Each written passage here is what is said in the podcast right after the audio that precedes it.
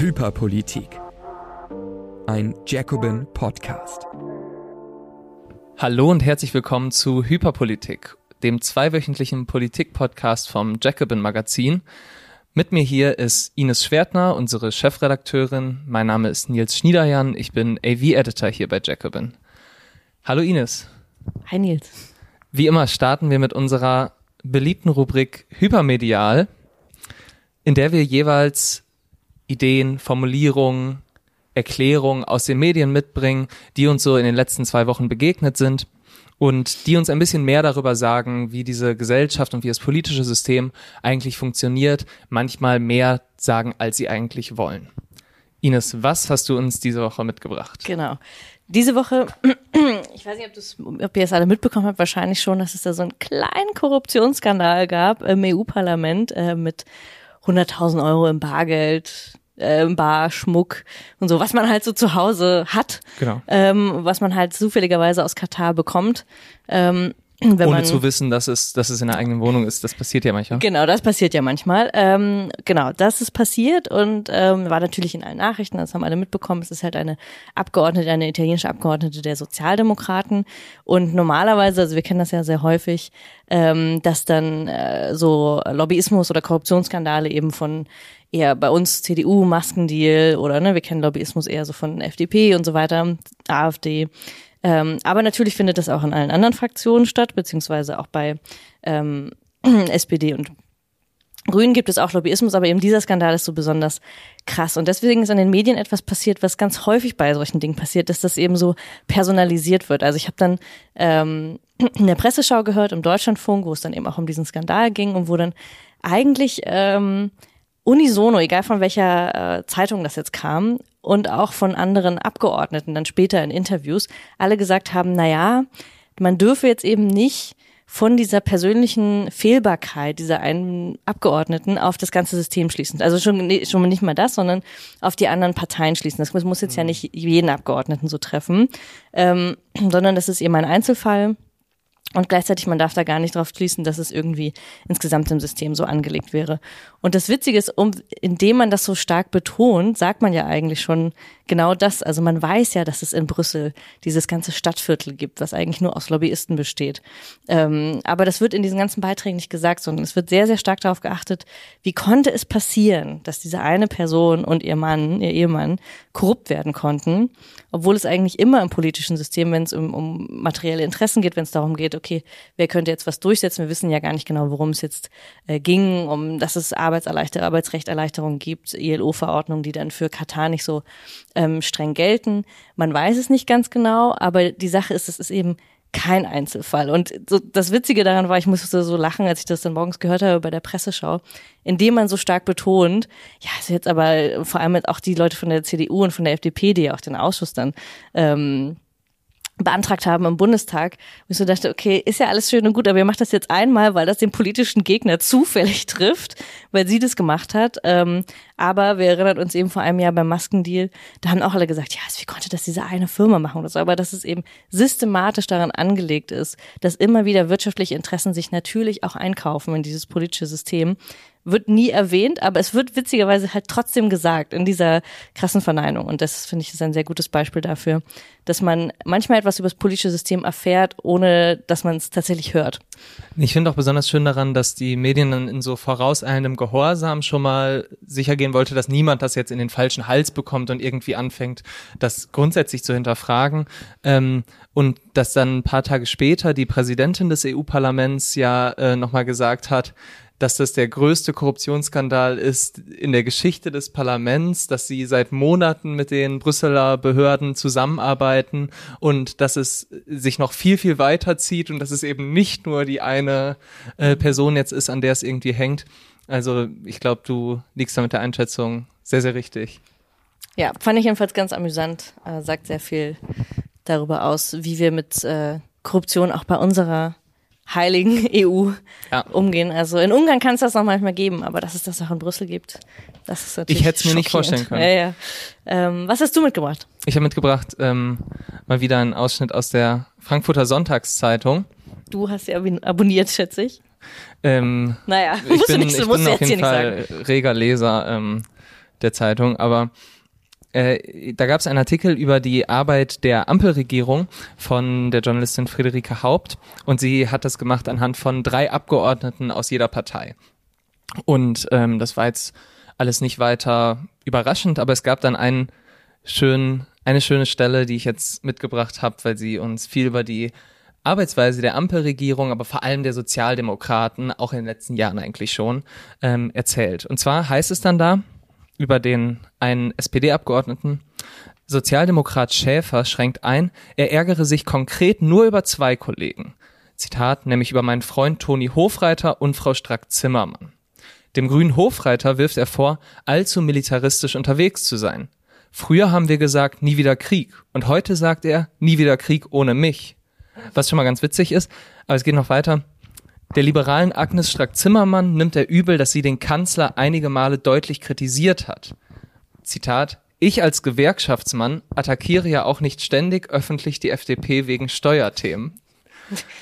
Und, ich, Und genau da ist das Problem. Genau, also da sieht man einfach sozusagen diesen neuen Ampelstolz, den die Sozialdemokraten aber schon in den letzten fast schon Jahrzehnten so stark antrainiert haben, dass man politisch eigentlich nicht so richtig viel schafft für die Menschen, die einen eigentlich gewählt haben und da nicht so richtig viel auf die Reihe bekommt. Aber gleichzeitig ist man dann total stolz, dass man sich wenigstens mit seinen Kollegen so gut versteht und da eher so ein, sozusagen, wie schnell es dann einfach bei diesen Leuten geht, dass sie eher dass sich das Klassenbewusstsein sehr schnell auch als Gewerkschaftsmann dann ändert und man plötzlich sich als einer unter den Abgeordneten versteht, die eben Deutschland vertreten und nicht ähm, die Leute, die einen gewählt haben. Ja, leider hat die FDP von diesem Ampelstolz ja noch nicht so viel abbekommen und deswegen würde ich sagen, vielleicht äh, sollte man sich da eher ein Beispiel dran nehmen, statt sie jetzt auch noch auf Linie zu bringen. Aber das fand ich ähm, eigentlich ganz schön, dass er auch noch sagt, ich als Gewerkschaftsmann. Das ist besonders schmerzvoll, schmerzhaft, ja. Genau. Das stimmt. Ah. Ja, aber wir haben heute zwei noch wichtigere ja. Themen ähm, sozusagen mitgebracht. Themen. Du möchtest uns erstmal was über die Pläne zur Aktienrente erzählen und dann kommen wir natürlich noch zur Reichsbürger-Razzia, ja. die ähm, dann es geht im insgesamt um äh, alte Menschen in dieser Folge, kann man vielleicht Könnte sagen. Man so sagen. Es geht um die Rentner. Irgendwann sind wir alle Rentner. Werden wir notwendigerweise allerdings zu Reichsbürgern ähm, bekommen wir überhaupt noch Rente? Je nachdem, wie hoch die Rente dann ist. und wenn ja, genau. Ähm, wie wird die Rente aussehen? Also es ist so ein bisschen äh, still und heimlich, so kommt es so durch die äh, Hintertür. Deswegen ist es vielleicht noch gar nicht allen ähm, aufgefallen oder das haben noch gar nicht alle gehört, dass nämlich äh, die FDP in ihrem äh, Wahlprogramm schon hatte, eine Aktienrente äh, einzuführen. Und äh, das haben sie jetzt natürlich nicht ganz so durchbekommen, weil in der Koalition gibt's immer ähm, Kompromisse, aber sie haben sozusagen schon ein Türchen aufgemacht in die Aktienrente. So war es auch schon ähm, in, in, in der Koalition äh, vereinbart. Also so ist es auch im Koalitionsvertrag stets drin. Man wusste aber gar nicht ganz genau, wie das kommt. Wir hatten schon äh, damals vor dem Jahr davor gewarnt und gesagt, das ist eigentlich, wenn man einmal diese Tür aufmacht zu einer Aktienrente, ähm, dann schafft man es eben, dass das, was wir als umlagefinanziertes System äh, kennen und was schon aufgebrochen worden war durch die Riester-Rente, jetzt komplett ähm, an den äh, Finanzmarkt geht. Und jetzt kommt eben der erste Schritt. Ein Jahr später hat Christian Lindner ähm, angekündigt, jetzt kommt der erste Schritt äh, hin zur Aktienrente und man würde da erst einmal 10 Milliarden Euro äh, zur Verfügung stellen. Das ist äh, genau das. Man denkt jetzt, ach Mensch, das, wie viel, wie, wie viel könnte das sein? Was bedeutet das eigentlich? Das ist eigentlich bedeutet das noch gar nicht so viel. Das ist, hat fast mehr so ein bisschen ähm, symbolischen äh, Wert, könnte man sagen. Die Gründe, warum das überhaupt notwendig ist, ähm, ist die Diagnose, dass man weiß, dass ab 2025 wird es auf jeden Fall Finanzierungsprobleme geben. Das heißt, ähm, die ganzen Babyboomer, also ja, so vielleicht einige den Witz kennen mit den Boomern, aber es gibt sie wirklich. Ähm, die gehen alle in Rente. Das sind viel, viel mehr, als dann ähm, tatsächlich dafür einzahlen normalerweise. Also das Gleichgewicht fällt, ähm, es gerät aus dem Gleichgewicht und dann müssten halt zwei ähm, Einzahler müssten halt für einen Rentner bezahlen. Und das ist dann sozusagen, dann wird diese umlagenfinanzierte System gerät dann aus dem Gleichgewicht. Und das ab 2025 schockierenderweise fällt uns das äh, jetzt erst auf. Das hätte man gar nicht wissen können. Ähm, dass das passiert, dass die Menschen alter werden und dass diese Generation eben dann in Rente geht. Aber genau. Christian Lindner sagt jedenfalls, wir brauchen mittel- bis langfristig eine dreistellige Milliardensumme, damit die Erträge der Aktienanlage einen spürbaren Effekt auf die Stabilisierung der Rentenbeiträge und des Rentenniveaus haben können. Also seine Argumentation ist, weil wir das nicht mehr schaffen werden, das umlagenfinanziert zu machen und auch die persönliche Altersvorsorge nicht ausreicht, brauchen wir noch ähm, diese Teil der kapitalgedeckten Rente, wo dann eben der Staat jetzt 10 Milliarden Euro erst einzahlt in Anlagen, aber dann einen dreistelligen Milliardenbereich tatsächlich einzahlen soll, der dann, ne, das ist ja der Mythos der Liberalen, das Geld wird sich von allein vermehren auf den äh, Aktienmärkten, man wird es anlegen, das, der Staat kann das eben viel besser ähm, machen, kann die Anlagen natürlich viel besser, viel günstiger einkaufen, als wir das äh, privat könnten. Und ähm, dadurch können wir sicherstellen, dass die Beiträge nicht erhöht werden müssen, weil wir tatsächlich dann einen Teil der Rente eben ähm, so finanzieren können. Das ist die Idee und das klingt natürlich irgendwie ganz schmackhaft, weil man sich denkt, ah na schön, dann müssen wir als Einzelne weniger äh, Beiträge bezahlen oder zumindest keine höheren Beiträge und haben trotzdem eine gesicherte Rente. Das Geld vermehrt sich ja von allein. Also er will sozusagen als Staat Aktien kaufen und er hofft sich dann einfach, dass diese Aktien von sich aus Rendite abwerfen, Dividenden abwerfen oder wie, wie verstehe ich das? Weil er verkauft sie ja dann nicht wieder und Genau, also das wird dann halt, es wird dann angelegt und es, es gibt verschiedene, ähm, dazu komme ich gleich, ähm, Beispiele in anderen Ländern, wie das funktionieren kann. Also ein okay. ähm, Beispiel der ähm, kapitalgedeckten Rente oder das, was auch äh, viele der, äh, die das favorisieren, immer anführen, sind die skandinavischen Länder. Da gibt es so das typische Beispiel, auch als ich äh, zuletzt von der Aktienrente gesprochen habe, haben alle gesagt, ja, aber Norwegen, die haben doch auch so einen super Staatsfonds, ähm, wo eingezahlt wird und wo auch die Renten mit ähm, finanziert werden.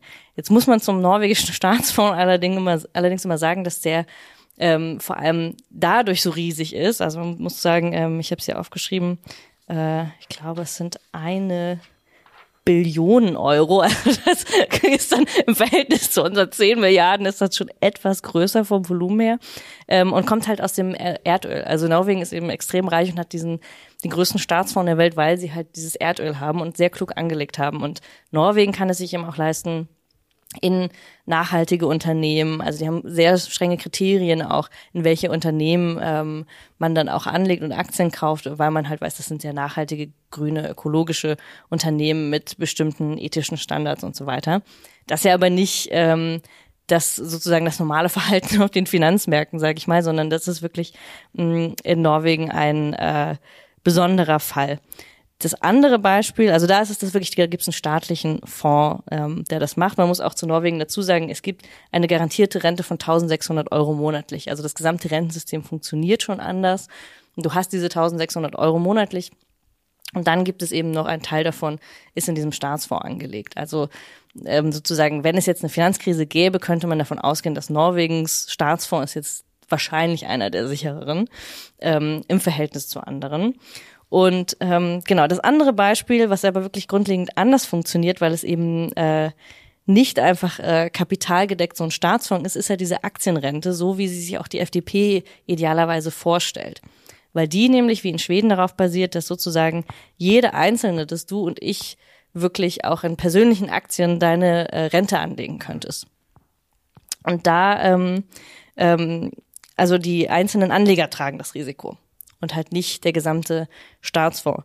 Man muss zu Schweden auch wiederum sagen, und das ist halt wirklich immer wichtig, das im Hintergrund zu behalten in dieser Debatte, dass es auch da schon ein ganz anderes Rentensystem gibt, also eine flächendeckende Betriebsrente und auch eine Grundrente. Also das ist wirklich ähm, was ganz anderes als, als unser umlagenfinanziertes System, was halt ähm, noch ganz zurückreicht bis äh, Bismarck, ähm, bis zu den wirklich bis zu den alten Sozialistengesetzen und der Sozialgesetzgebung. Also sozusagen unser spezielles System ist im Prinzip mit der Art von Grundrente, auch wie es in anderen Ländern gibt, so erstmal ähm, gar nicht zu vergleichen. Und ganz banal, es sind natürlich auch viel, viel kleinere Länder. Genau, das natürlich, genau, das natürlich auch, aber eben, es sind also sehr reiche Länder, die und vor allem auch ähm, Schweden durch eine starke Arbeiterbewegung eben auch diese Betriebsrente. Also die haben ein ganz ja. anderes Rentensystem. Deswegen ist dieser, Ver also da hinkt der Vergleich immer dann, aber natürlich als Vorbild gilt es trotzdem. Ähm, und das heißt, der Staat schichtet das Investment ähm, in sichere Anlagen um und zum Beispiel ähm, kann das dann äh, bei manchen wird es dann noch angelegt, zum Beispiel bei ähm, BlackRock. So, also eine der größten Schattenbanken ähm, der Welt. Und man geht natürlich davon aus, dass auch, dass, dass auch das sehr sicher ist, weil auch BlackRock immer in diesen ähm, ETFs in ganz verschiedenen kleinen äh, Päckchen, das sich zusammenlegt, die Aktien, so dass man immer sagt, das ist ja besonders sicher. Das ist nicht, dass äh, die Risikoanlage jetzt irgendwie bei einer, äh, bei einem Unternehmen oder so, sondern das wird sehr sicher aufgeteilt. Das mag natürlich auch so sein. Nichtsdestotrotz, und das ist, lehrt ja die Finanzkrise von 2008, 2009, dass gerade auch solche ähm, privaten Vorsorgen und vor allem auch über solche ähm, Aktien total schnell weg sein können. Also das haben viele Renten erlebt in den Niederlanden, in den USA. Genau da, wo diese unsicheren Rentenaktien verkauft wurden, ähm, die waren dann halt weg. Und das kann man, das kann immer wieder passieren. Also das ist nichts, was äh, auch BlackRock kann dir dann keine, ähm, kann dir keine Garantie geben, dass das nicht ähm, passieren kann. Und insofern, selbst wenn das passiert, sind die Privaten sind sowieso am Arsch, aber selbst wenn die Einzelnen das tun, äh, wenn das der, der Staat als Ganzes tut, müsste ja der Staat auch wieder einspringen. Also genau wie bei der Finanzkrise ist das einfach eine Unsicherheit, der Staat müsste dann einspringen oder könnte halt bestimmte Rentenzahlungen vielleicht erst verschieben oder müsste sie, müsste sozusagen dafür anderweitig aufkommen. Und es ist natürlich jetzt nicht nur ein, es könnte irgendwie vielleicht jemals so sein, sondern natürlich ist der Kapitalismus ein krisengeplagtes System und allein die letzten Jahre, also 2008 ist natürlich äh, die, die letzte Finanzkrise gewesen, aber allein in den letzten drei Jahren gab es ja dann schon wieder den Corona-Knick ähm, und man kann davon ausgehen, dass die folgenden Jahre nicht gerade äh, krisenresistenter werden. Es deutet sich auch schon wieder eine nächste äh, Immobilienblase an, aber das ist jetzt, also genau, das wäre jetzt ein anderes Thema. Wie, wann, wann redet der Finanzmarktkapitalismus und seine Krisen? Aber natürlich, genau, also es, es können immer wieder diese Blasen entstehen und man weiß nicht ganz genau, ähm, wo das als nächstes auftritt. Und gerade wenn, selbst wenn das sozusagen äh, gut verteilt ist, kann es natürlich trotzdem bei einem größeren äh, Crash erwischt das erstmal so gut wie alle. Und ähm, dann ethische Kriterien hin oder her. Ähm, dann macht es keinen so großen Unterschied. Der Witz ist nämlich aber auch, dass die Grünen das tatsächlich auch unterstützen. Auch diese Aktienrente. Ähm, also sind da wirklich gar nicht so weit entfernt, aber dass die eben auch diese Kriterien anlegen. Also dass sie auch sagen, es müssen dann ähm, äh, müssen dann nach bestimmten ökologisch nachhaltigen Kriterien die äh, Unternehmen ausgewählt werden, aber im Prinzip stehen sie eben gar nicht dagegen. Also das ist wieder so ein typischer Fall von an dem Punkt sind ähm, Grüne und FDP sich tatsächlich näher als äh, zum Beispiel die, die SPD oder natürlich auch die Gewerkschaften, die da sehr stark dagegen sind. Also die IG Metall hat schon auch sehr früh gegen die Aktienrente oder gegen die Pläne der Aktienrente auch ähm, geschrieben.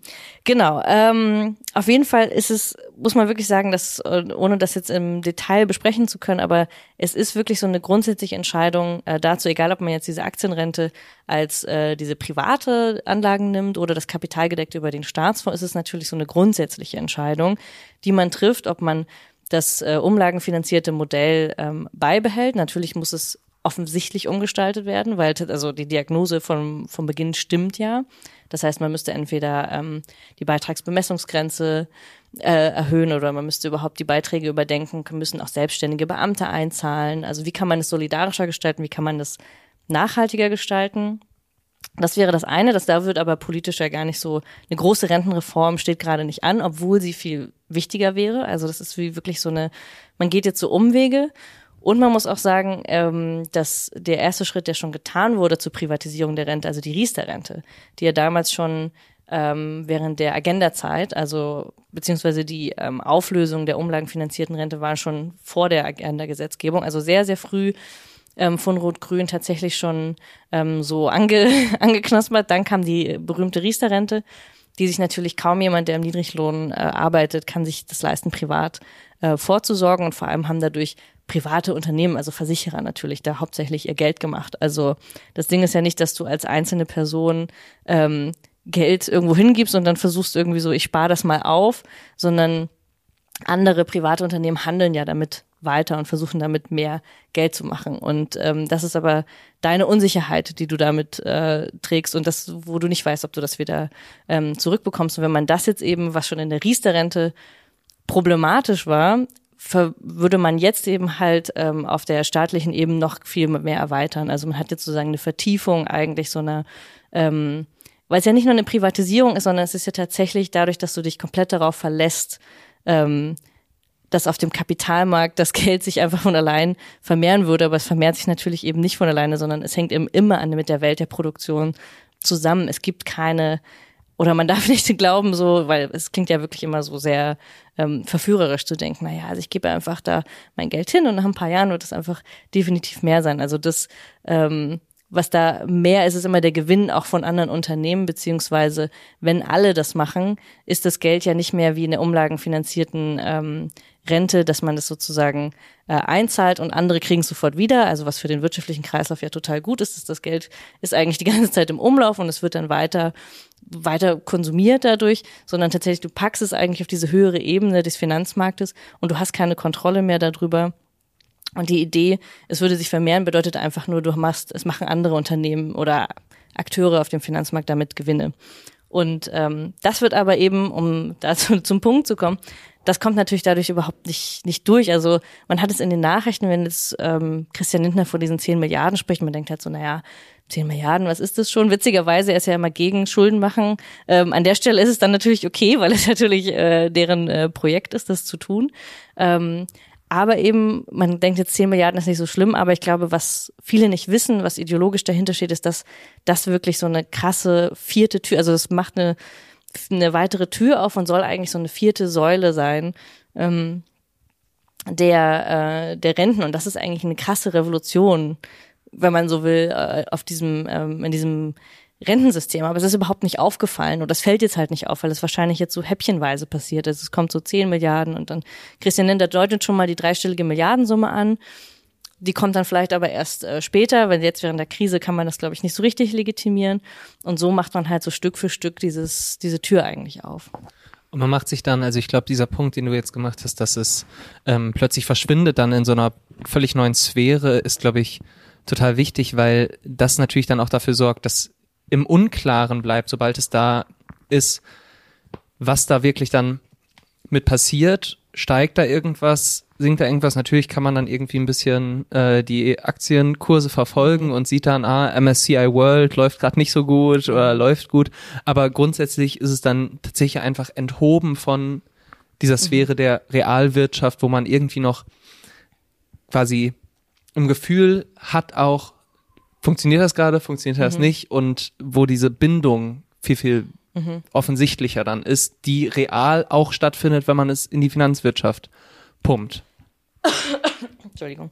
Und ich glaube eben auch, dass es, also weil der Prozess so ein Schleichen ist und gleichzeitig wir den aber auch schon aus anderen Lebensbereichen kennen, eben von Immobilien zum Beispiel. Also was so schon unser unser Hab und Gut, unser Zuhause ist, ist eigentlich schon, wird schon verspekuliert auf dem äh, Finanzmarkt. Und wenn das eben noch mehr Bereiche trifft, also wenn es tatsächlich dann eben auch, wenn es mit Gesundheit passiert, wenn es mit der Rente passiert, das sind alles ja Lebensgrundlagen, also lebenssichern, existenzsichernde Grundlagen. Ähm, für die der Staat eben auch äh, zuständig ist oder was einfach vorher nie äh, zur Debatte stand und was jetzt eben total aufgelöst wird dadurch und komplett aufgeweicht wird. Und das ist, glaube ich, was, was man sich, was schon bei der Riester-Rente, also ich habe da nur noch so eine ganz dunkle Erinnerung von, weil das wirklich auch so ein Heilsversprechen war, als jeder kann sich jetzt selbst aus seiner eigenen Tasche noch zusätzlich ähm, noch die Rente sichern. Und das haben wirklich auch viele versucht, also auch, glaube ich, mit, mit, mit geringem Einkommen versucht, aber es hat sich kaum eine Verbesserung eingestellt und viele haben sich so abgestrampelt. Und man vergisst dabei da tatsächlich dann darum zu kämpfen, dass eigentlich die regulären Renten eben steigen müssten. Weil was wir gleichzeitig hatten, ist eben das, was auch fast vergessen wurde, das letztes Jahr diese Grundrente eingeführt wurde, ähm, weil sie eingeführt werden musste, so ein bisschen wie der Mindestlohn, dass man überhaupt so ein Existenzminimum hat, weil die Armutsrenten einfach viel, viel, viel zu klein waren und sozusagen die SPD musste dann selber was korrigieren, was sie eben mit erschaffen hatte, dass du, wenn du zum Mindestlohn arbeitest, kannst du eigentlich nicht eine armutsfeste Rente bekommen. Das war einfach nicht möglich, da konntest du sonst wie viel arbeiten. Deswegen gab es dann jetzt diese Grundrente, die aber immer noch richtig, richtig gering ist. Also wenn du 1000 Euro Grundrente hast, ist im Vergleich zu dem, was ich jetzt gesagt habe, aus den skandinavischen Ländern natürlich wirklich ähm, sehr, sehr gering, auch wenn die Lebenshaltungskosten dort höher sind. Aber nichtsdestotrotz, so, dass überhaupt diese Grundrente so spät erst eingeführt wurde und immer noch so gering ist, zeigt eigentlich schon, dass wir an dieser, an diesem, an diesem Existenzminimum überhaupt nicht weiterarbeiten, aber stattdessen eben eigentlich alle dazu bringen wollen, privat noch vorzusorgen, wo man eben sieht, dass das Solidarprinzip und auch diese Generationengerechtigkeit, die immer wieder angerufen wird bei dem Thema, ähm, wird nicht mehr dadurch hergestellt, dass wir gemeinsam als Gesellschaft versuchen, da einen neuen Vertrag herzustellen und wirklich die Rente zu reformieren, sondern eben das alles auf die einzelnen ähm, abwälzen. Also auch wenn es im Moment noch über diesen Staatsfonds laufen wird, aber die Pläne, die Ziele von CDU und FDP sind ja eigentlich, dass es eben auch über diese private Finanzierung läuft. Und es macht natürlich auch den politischen Kampf für bessere Arbeitsbedingungen bis ins Alter hinein und dann darüber hinaus natürlich viel, viel schwieriger, weil wenn du ein umlagefinanziertes System hast, dann ist irgendwie klar, dass die Rent, dass das Rentenniveau an dem Lohnniveau hängt und dass Rentner, die vorher und Rentnerinnen, die vorher eben gearbeitet haben, zusammen mit denjenigen, die jetzt arbeiten, dafür kämpfen müssen, dass man für seine Arbeit richtig entlohnt wird. Und dann plötzlich bei der Aktienrente ist es natürlich ein ganz anderer Kampf, den man führen muss, weil plötzlich hat man dann, kämpft man gemeinsam mit den Unternehmerinnen und Unternehmern dafür, dass die Aktien steigen. Und das ist natürlich total perfide, weil am Ende profitieren natürlich dann von den steigenden Aktien trotzdem in viel, viel höherem Maße diejenigen, die sowieso schon sehr, sehr viel haben. Und das ist natürlich ähnlich. Also das ist tatsächlich, da trifft einfach der viel zu oft benutzte Begriff Neoliberales, weil es der gleiche Kampf ist, den damals ja Thatcher in den in Großbritannien geführt hat, indem sie die Immobilien quasi zum Wohlstandsmesser gemacht hat für die Menschen, dass auch da für sie plötzlich, nachdem sie eben geschafft hat, dass viele Leute ähm, ein Eigenheim besitzen können, weil sie sie verscherbelt hat, die die vorher der Staat besitzen hat, ähm, dass viele mehr Menschen eben ihr Eigenheim besessen haben und plötzlich war der Wohlstandsindikator da auch nicht mehr das Lohnniveau, sondern eben der Eigenbesitz. Und deswegen glaube ich, ist es tatsächlich äh, sehr, sehr gefährlich und wir sprechen ja oft davon, was radikale Reformen wären und was ähm, kleinere Reformchen wären und sagen dann eben, da wo sich die grundsätzlichen Machtbeziehungen durch Reformen verändern und die grundsätzlichen politischen Möglichkeiten ähm, ausgehend von diesen Reformen verändern. Da passiert etwas. Und hier könnte man tatsächlich sagen, ja, hier passiert das, aber halt in falscher, Sinn, ja. falscher Richtung, weil ja. hier sich äh, sozusagen die grundsätzlichen Machtbeziehungen dann mittelfristig ja. gegen die Arbeitenden. Also und es ist ganz schwer wieder ähm, rückgängig zu machen. Also das ist ja eben auch, du kannst jetzt, und das merkt man ja beim Rückkauf jetzt von Wohnungen äh, wieder, wenn das wieder in öffentliche Hand gehen soll, viel, viel schwieriger, viel, viel äh, teurer auch als das, was man, wie, als man sie verkauft hatte. Also, ähm, und alle bereuen es dann, dass es passiert ist, aber jetzt ist es eben viel, viel schwieriger, das wieder in die öffentliche Daseinsvorsorge. Also es ist möglich und das muss man auch immer wieder betonen, es ist immer möglich, wenn es politisch gewollt ist. Ähm, aber es ist tatsächlich, wenn du einmal diese Säule eben aufmachst und dann so ein Gewöhnungseffekt, ähm, niemand jetzt stellt noch die Riester-Rente in Frage mittlerweile, ähm, auch wenn das so ein Riesending war ähm, vor 20 Jahren. Und das wird halt genau so wieder sein, dass ähm, dann alle denken, ja, dann äh, gibt's halt einfach ähm, auch eine Aktienrente.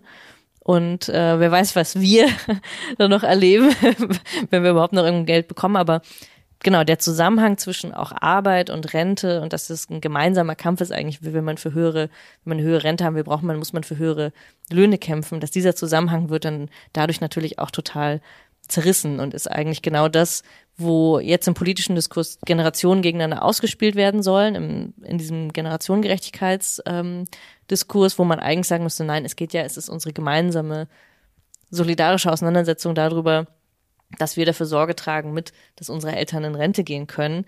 Ähm, und das ist eigentlich, äh, genau, war dieses Verständnis, was das ja auch getragen hat. Ähm, ja. Genau, äh, ich wollte eigentlich noch über auch die äh, Frührente sprechen, aber das wird jetzt ein bisschen zu lang. Den äh, Punkt, Olaf Scholz kriegt dann beim nächsten Mal sein Fett weg, weil sonst ist es echt immer nur die FDP.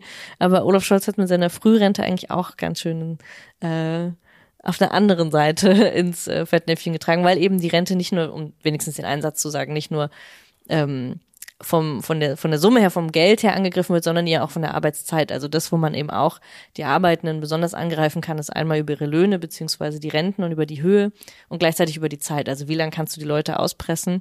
Und jetzt mittlerweile bereut die SPD, dass sie Leute in Frührente schicken wollte, ähm, weil als man die Menschen nicht brauchte, jetzt gibt es plötzlich äh, Fachkräftemangel, jetzt will man, dass die Leute wieder länger arbeiten.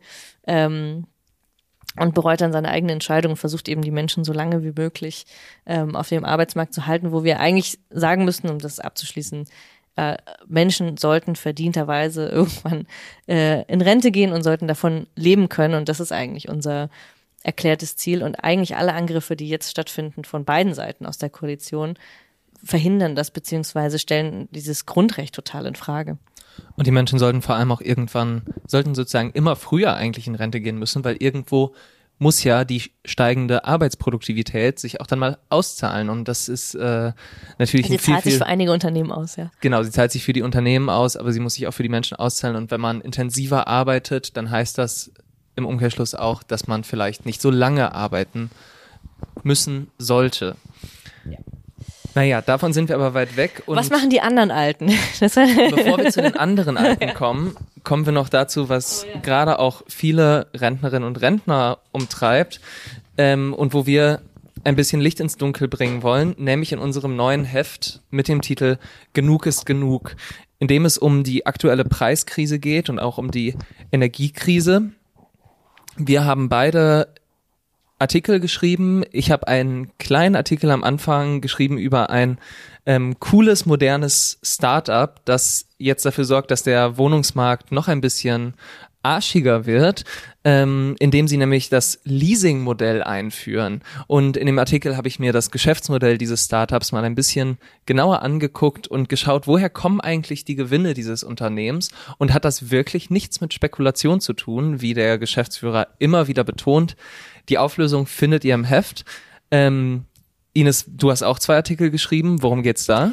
Ja, ich habe einmal äh, gemeinsam mit dem äh, Marvin Hopp einen Artikel geschrieben zu der Kampagne von äh, Genug ist genug, wo wir nochmal aufgeschrieben haben als Vorschlag, ähm, du machst das sehr schön, ähm, als Vorschlag, was könnte die Strategie sein, warum ist es sinnvoll, sich an Arbeitskämpfe und an Streikauseinandersetzungen zu knüpfen? Also was könnte eine Möglichkeit sein, auch für Linke wieder sich überhaupt arbeitenden Menschen überhaupt eine Klassenbasis zu finden und zwar in den Kämpfen, wo sie überhaupt schon, wo sie aktiv werden können. Und da finden jetzt ja in den ähm, nächsten Wochen und Monaten ein paar sehr interessante Auseinandersetzungen statt, wo es auf jeden Fall auch eine Möglichkeit gibt und wo man auch das, was man schon gelernt hat, ähm, was Organizing angeht und was ähm, überhaupt äh, ja, Streikerfahrung sammeln und überhaupt, wie, wie kann man überhaupt sowas gewinnen? Wie kann man überhaupt etwas gewinnen ähm, an solchen Arbeitskämpfen? Wie man das verallgemeinern kann und auch für einen politischen Kampf oder genau, für eine politische Kampagne irgendwie sinnvoll einsetzen kann. Also das gemeinsam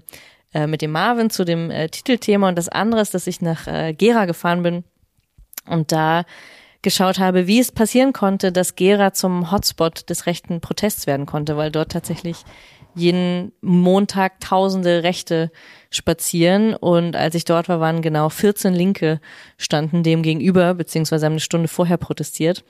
Und das war sehr bizarr, also das ähm, ist gar nicht so, wie man sich das vorstellt, jetzt laufen irgendwie tausende Nazis da rum, sondern es ist einfach wirklich eine Kleinstadt in Thüringen. Und man fragt sich, wie kann das sein, dass hier so viele diese Melange aus Querdenkern, aus Rechten, aus Russland-Patrioten, ähm, aus Corona-Skeptikern. Also da war wirklich einfach so eine ganz wilde Mischung aus Russland, Friedensfahren, Deutschlandfahren, ähm, alles Mögliche. Wie konnte es dazu kommen, dass wirklich jeden Montag da Tausende sind?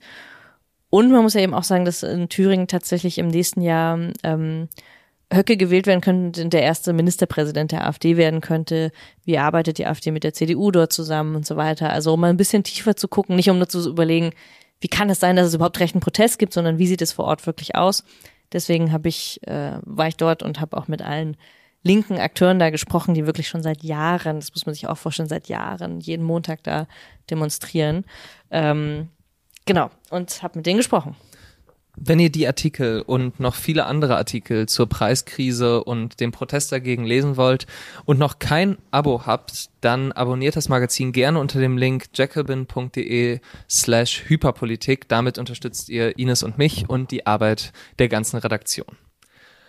Jetzt kommen wir aber zum zweiten großen Thema der letzten Woche, das medial ein bisschen stärker aufgenommen wurde als die Aktienrente, nämlich die Razzia gegen die Reichsbürgerbewegung oder ein Teil der Reichsbürgerbewegung, muss man wohl eher sagen. Ähm, vergangenen Mittwoch gab es 130 Hausdurchsuchungen, was die bisher größte Antiterror-Razzia in der Geschichte der BRD gewesen ist. Dabei wurden 25 Menschen aus der Reichsbürgerszene festgenommen. Und das mutmaßliche Ziel dieser Bewegung war eben, einen Staatsstreich anzuzetteln und umzusetzen, um den Umsturz des gesamten politischen Systems in Deutschland herbeizuführen und dabei eine neue Regierung zu installieren. Und interessant ist zunächst einfach, wer sind sozusagen die Beschuldigten und wer sind die Festgenommenen. Ähm, die Medien waren sehr überrascht, dass es ein sehr gutbürgerliches Milieu war, das sich da zusammengetan hat.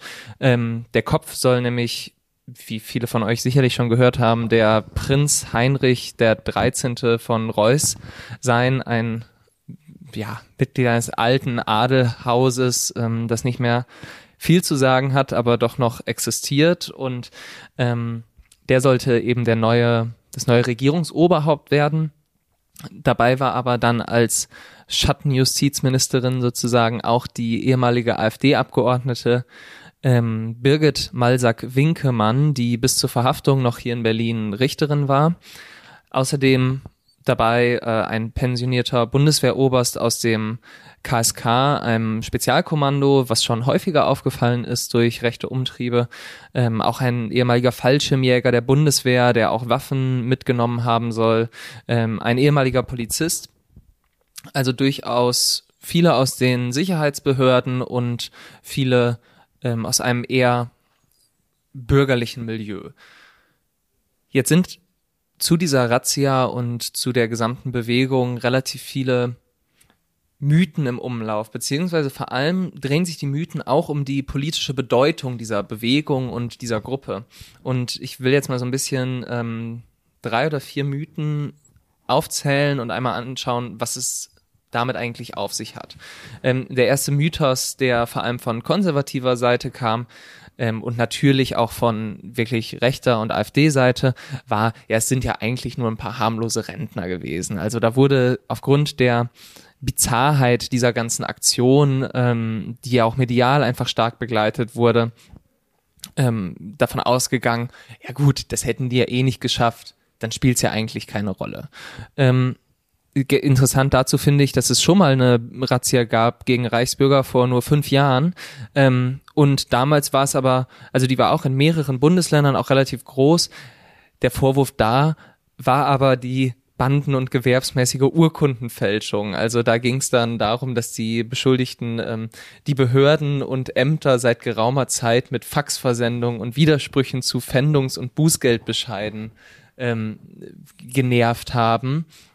Also das ist tatsächlich nur fünf Jahre her, dass die noch wirklich so eine kleine, lustige Gruppe waren, die irgendwie einer komischen Ideologie anhängt und einfach ein bisschen Ich erinnere mich sogar.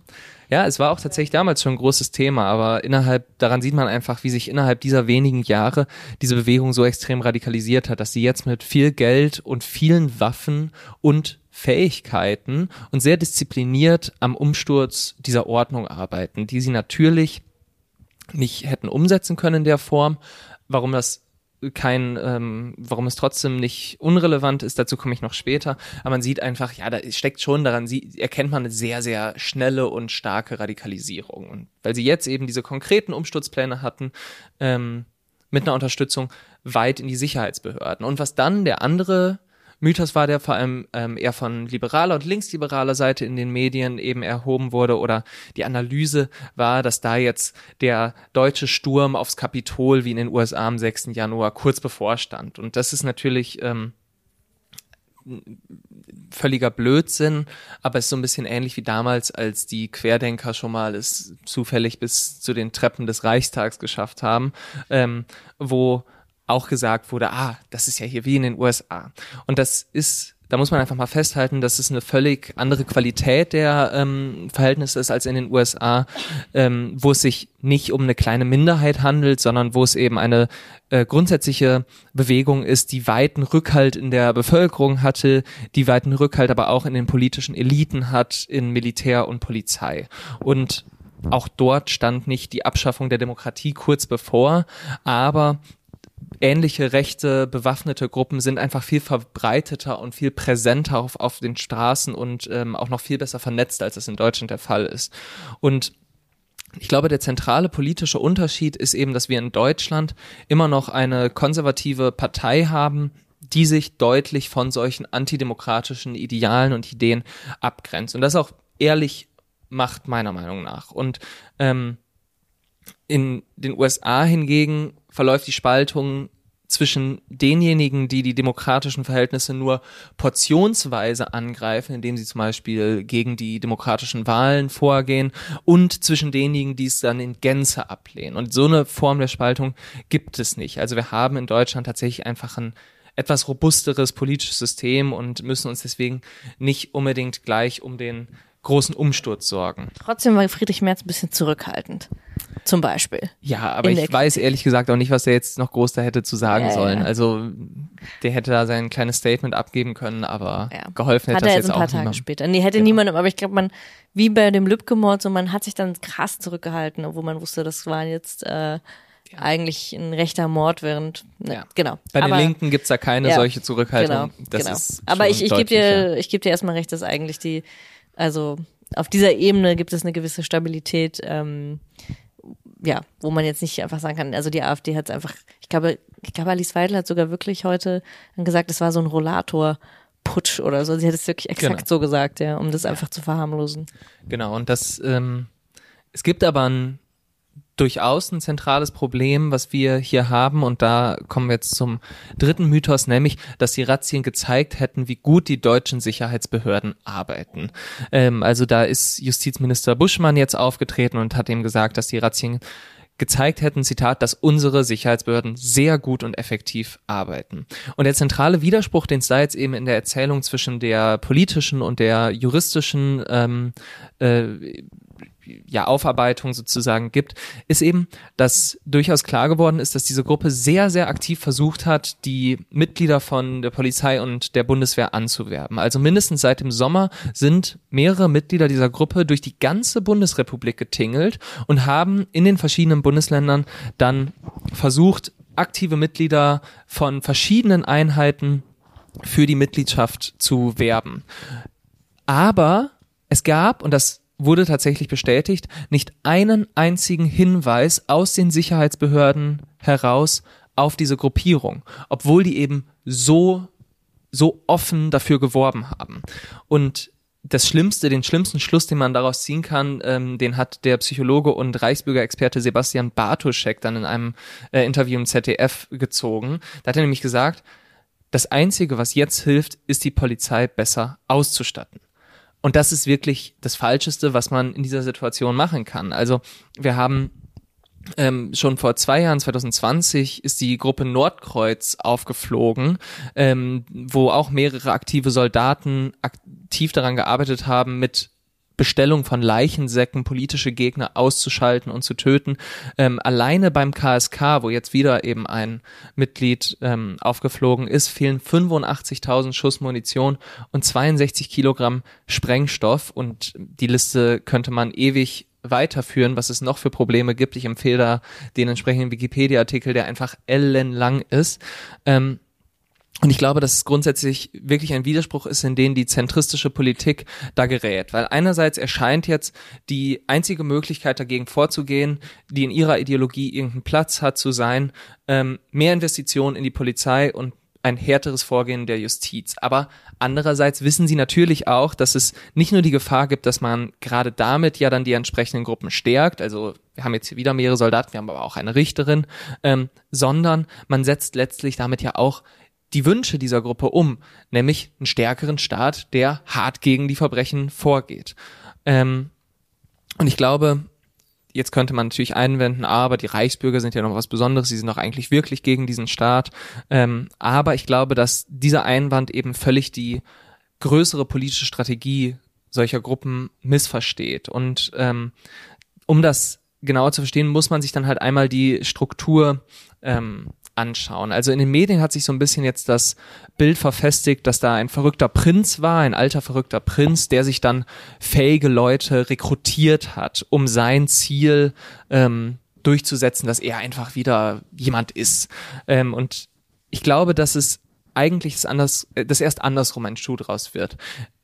Weil nämlich es mir ja so scheint, dass die Polizisten und die Soldaten mit ihrem rechten Gedankengut zwar Ziele haben, politische, aber letztlich einfach Leute brauchen, die sie dann mit Geld versorgen und auch mit so einem gewissen bürgerlichen Verständnis von Politik versorgen, um ihre Ziele durchzusetzen.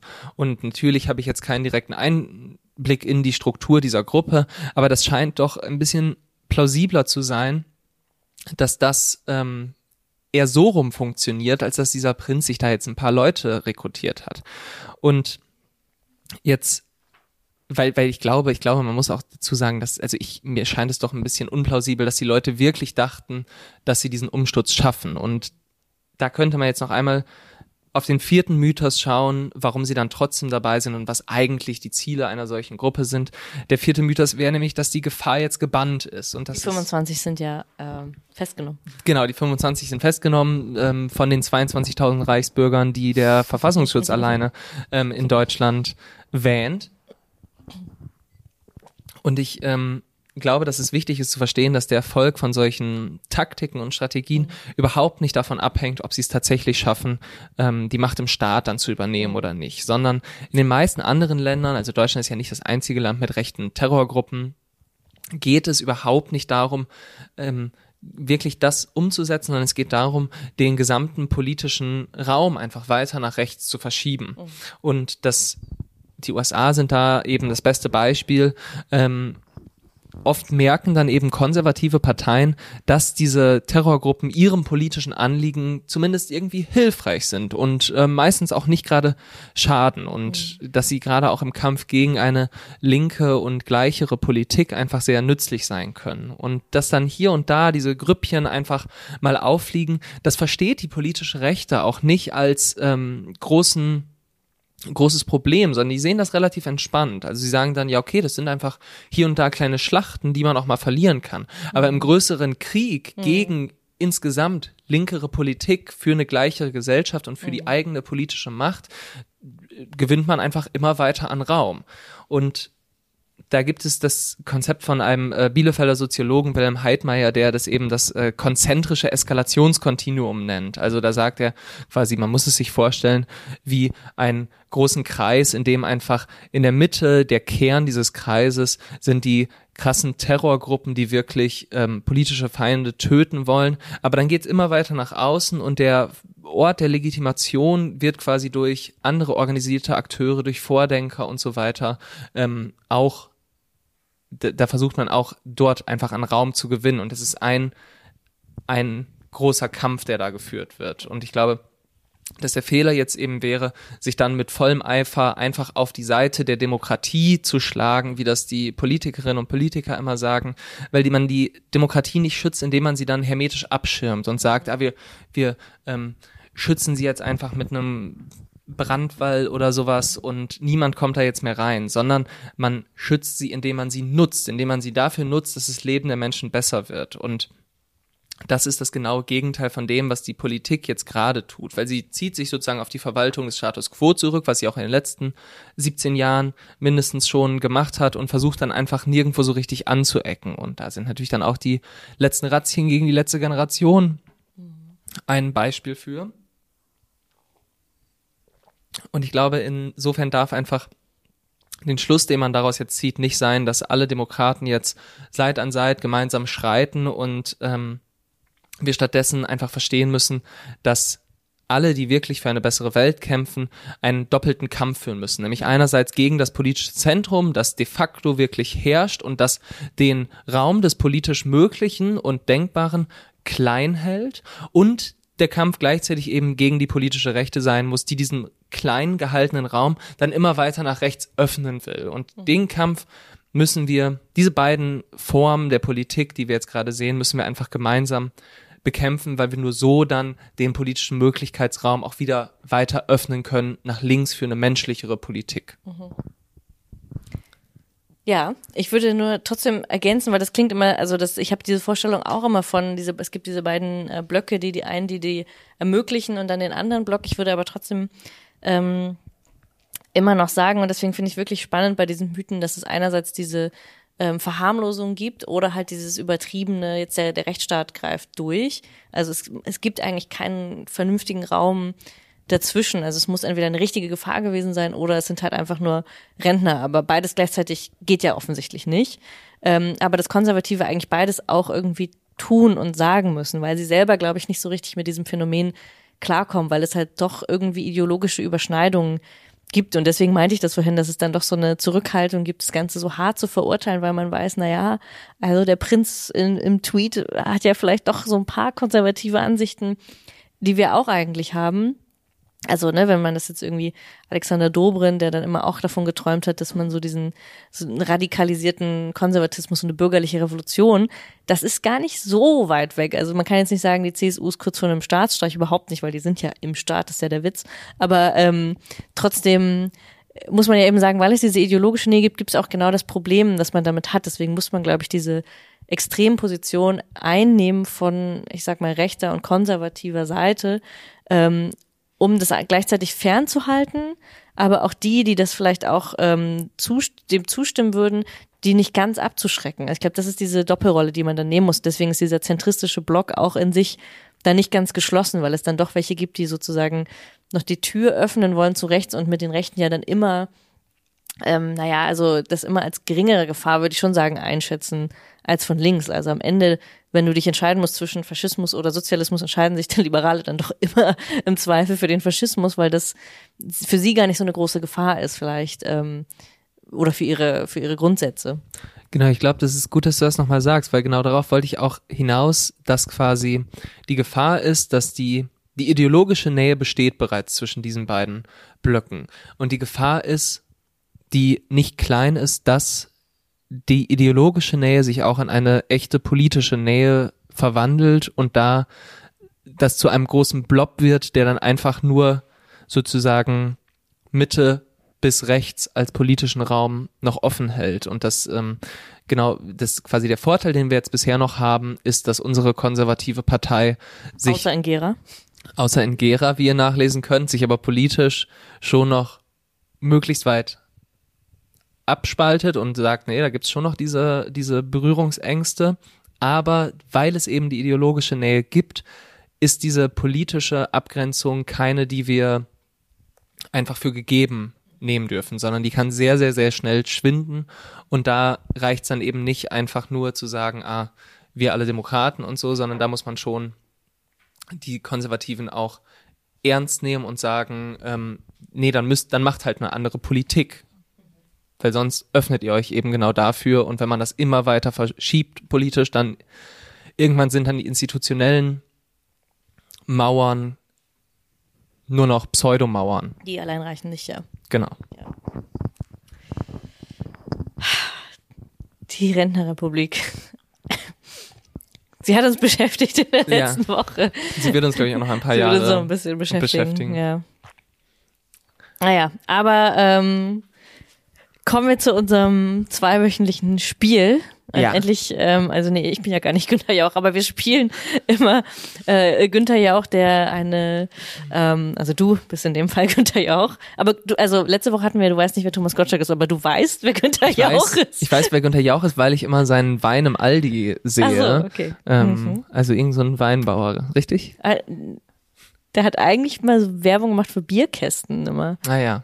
Nee, ich glaube, er hat dann irgendwann sich ein kleines Weingut gekauft. Okay. Naja gut, aber das ist ja... Ich bring dir den mal mit. Okay, ja, das wäre eigentlich wirklich witzig. Also ich habe sehr, sehr viele Folgen Wer hat mir näher geguckt. Deswegen weißt du so viel. Deswegen weil ja, viel über. Ich habe sehr viel, sagen wir, ich habe viel Fernsehen geguckt. genau, aber ähm, also du bist Günther ja auch und du hast ein Zitat mitgebracht und ich muss erraten ähm, aus den vier Antwortmöglichkeiten, von wem es stammt. Ja, es ist leider nicht, vielleicht nicht ganz so witzig, die Antwortmöglichkeiten, aber ich habe es so ein bisschen als Vorwand genommen, um hier mal was sagen zu können. Aber ähm, ich darf hier gar nicht reden. ja, doch bitte. Aber vielleicht hast du ja auch viel dazu zu sagen. Mhm. Ähm, das Zitat lautet: Die Ambitionen bei der Kernfusion dürfen mhm. nicht zu klein Gott. sein. Ich sage darum mal zehn Jahre bis zum ersten deutschen Kernfusionsreaktor. Ah, das war irgendjemand von der FDP. Ja, also meine Möglichkeiten wären jetzt gewesen, ähm, Uwe Gradwohl, Leiter der SWR Wissenschaftsredaktion, Robert Habeck, der Wirtschaftsminister, ähm, Bettina Stark-Watzinger, Bildungsministerin von der FDP oder Markus Roth, Professor für Plasma- und Laserphysik. Ich fürchte, das war Bettina von der ja. FDP. Ja, es war natürlich Bettina. Ja. Also ähm, Dafür hat die FDP dann wiederum auch Geld.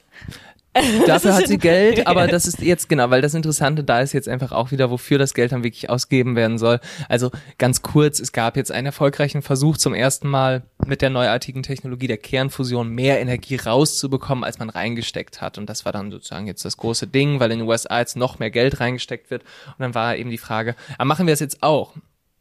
Machen wir auch ein groß angelegtes Forschungsprogramm mit staatlicher Förderung. Und dann hat sie gesagt, ja, also Investitionen in staatliche Forschung schon ein bisschen, ne, ne, ne. aber vor allem will sie auch Möglichkeiten eröffnen für Startups, die oh, durch ihre Agilität beitragen, dass wir neue Erkenntnisse auch schnell umsetzen können. Und das ist einfach völliger Bullshit. Also sie das will bei der, der, das Schlimmste aus beiden Welten. Ja, wirklich. wirklich. Sie will bei einem großen Energieinfrastrukturprojekt jetzt so kleine Startups da irgendwie finanzieren. Und wir wissen ja leider, dass deutsche Startups in den meisten Fällen auch einfach nur Geld rausziehmaschinen aus dem Finanzmarkt sind und nicht so wirklich viel voranbringen. Also genau das wünsche ich mir, dass wir bitte mehr äh, Kernkraft ähm, haben und gleichzeitig das von Startups entwickelt wird. Das ist, das ist wirklich genau die Dystopie, ja. die, die, die man sich vorstellen kann. Also vielleicht machen wir auch nochmal eine Kernkraftfolge, aber ähm, ah. das, das, ich würde schon sagen, ja, es braucht, auch wenn wir sozusagen Kernfusion betreiben oder wenn wir irgendwie rauskommen wollen, braucht es halt große staatliche Projekte für den Energiesektor. Ähm, also nee, die größte CO2-Reduktion, die es in der Geschichte jemals gab, war nämlich auch ähm, in den 80ern in Frankreich, wo dann innerhalb von sieben Jahren zentralistisch einfach 37 Atomkraftwerke gebaut wurden. Und ich weiß, es ist jetzt viel Gerede um die französischen Atomkraftwerke sind, weil auch die vom Neoliberalismus und der Austeritätspolitik nicht verschont geblieben sind. Aber die Kernfusion und grundsätzlich einfach eine Energiepolitik, bei der wir viel Energie haben, für alle Leute, die günstig verfügbar ist, wird es nicht geben, wenn wir diese absurde Liberalisierung des Energiemarktes nicht wieder zurückdrehen. Und das zeigt die Geschichte. Und äh, von der FDP haben wir da, glaube ich, nicht viel zu erwarten, sondern sie steckt das dann in irgendwelche ähm, Tischtennisplatten in Startup-Büros. ja, ja das, das ist wirklich, das ist ja wirklich, okay, das war mir noch nicht klar. Ich habe wirklich was Neues gelernt. Ja, darauf ähm. wollte ich ähm. hinaus. Das Startup-Ding war nicht, noch nicht gut genug als einfaches Zitat. Nee, das stimmt, das stimmt. Äh, sehr gut. Aber ja, dann haben wir doch einfach nochmal gut äh, geendet mit einer fröhlichen Botschaft. Also unsere Renten sind weg. Kernfusion von Startups. Also ja, holt ähm, euch die ähm, Renten einfach bei Startups äh, oder meldet euch einfach als Startup für Kernfusion an. Dann habt ihr Chancen. Dann haben wir Chancen auf ein auf, gutes Einkommen und eine gute Rente. Wenn ihr sie dann anlegt. Genau, wenn man sie dann einfach wieder anlegt. Ja, okay. Gut, damit verabschieden wir uns. Ja, genau. Danke. Bis zum nächsten Mal. Nächstes Mal ist die Weihnachtsfolge, beziehungsweise ja. Weihnachts zwischen den Jahren. Genau, da behalten wir uns natürlich eine kleine Überraschung für euch vor. Ja. Aber seid gespannt ja. und wir sehen uns. Bis dann. Bis dann. Ciao. Das war Hyperpolitik. Wenn du Ines und Nils unterstützen willst, abonniere das Magazin über den Link jacobin.de slash Hyperpolitik. Vielen Dank.